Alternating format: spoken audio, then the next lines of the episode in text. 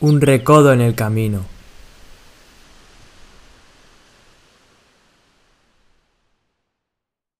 Creo que a todos nos suena la famosa historia de la tragedia de los Andes, o también llamada el milagro de los Andes, una de las mayores hazañas de supervivencia. El 13 de octubre de 1972, un avión se estrelló en medio de la cordillera de los Andes a 4.200 metros de altitud con 45 personas a bordo. La mayoría eran integrantes y exmiembros del equipo de rugby uruguayo All Christian Rugby Club. Viajaban 44 personas, en un principio solo sobrevivieron 28 al accidente. Vivieron situaciones extremas. Alcanzaban temperaturas de menos 30 grados bajo cero. Pero como comentaba Eduardo, uno de los supervivientes, al principio odiábamos la montaña y la culpábamos por lo que nos había pasado, pero después la fuimos entendiendo, y yo terminé muy amigo de ella y disfrutando su naturaleza maravillosa y su silencio. Después de 10 días comiendo un par de cuadraditos de chocolate y un poquito de restos de latas que pudieron rescatar de la despensa del avión, tuvieron que tomar la difícil decisión de alimentarse con la carne de sus compañeros muertos para poder continuar con vida. Sin embargo, para Carlos, otro de los supervivientes, la mayor tragedia fue la luz que tuvo lugar varios días más tarde, donde el grupo se redujo a 16 pues sintieron en un, primer momento que Dios les estaba dando la espalda. Sin embargo, para Carlos y otros compañeros, lo único que echan de menos de los Andes es encontrarse con Dios, el Dios de la montaña, que solo conocía cuando estaba despojado de absolutamente todo. También se sintieron abandonados por la humanidad, cuando por radio escucharon que se suspendían las operaciones de rescate, pero luego reconocieron que en el fondo era una buena noticia, porque así sabían que dependían de ellos mismos y se pusieron a trabajar de verdad.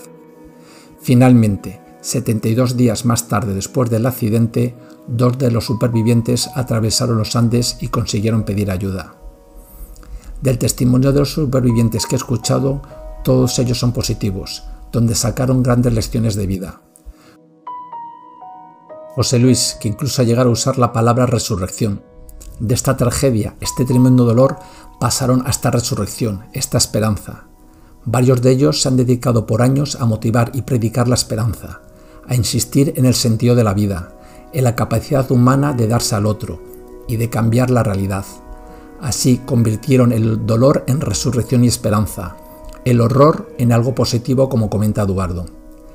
Y es que la esperanza es la única que nos hace que no tiremos la toalla, que no nos rindamos, la esperanza nos ayuda a seguir luchando aunque las circunstancias se vuelvan adversas, o a seguir caminando aunque parezca que nunca se va a llegar a la meta. El mismo Eduardo comenta en una entrevista, creo que muchos de los que murieron lo hicieron por perder la esperanza.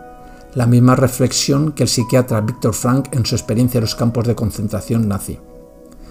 Mi abuelo trabajó en seguros de vida y nos contaba el caso de un hombre que tuvo también un accidente en una montaña nevada. Pensaba que iba a morir, oculto en una brecha del terreno muy profunda donde había caído. Pero sabía que para que su familia pudiese cobrar el seguro que había contratado, tenían que encontrar su cuerpo. Intentó escalar lo máximo posible a la superficie con la, esperanza que encontrasen su cuerpo. Finalmente, gracias a este esfuerzo de subir para que lo encontrasen, lo localizaron y consiguieron rescatarle con vida. Otras muchas veces puede que no veamos el desenlace esperado, pero la transmisión de la esperanza, incluso entre generaciones, ha hecho que personas o pueblos hayan seguido caminando y hecho posible que al final se produzca.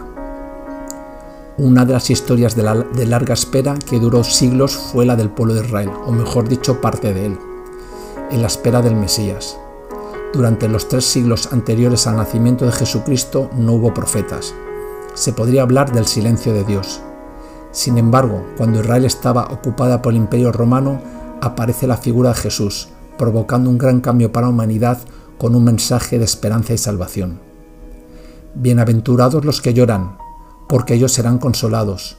Bienaventurados los que tienen hambre y sed de justicia, porque ellos serán saciados. Bienaventurados los misericordiosos, porque ellos alcanzarán misericordia. Bienaventurados los limpios de corazón, porque ellos verán a Dios.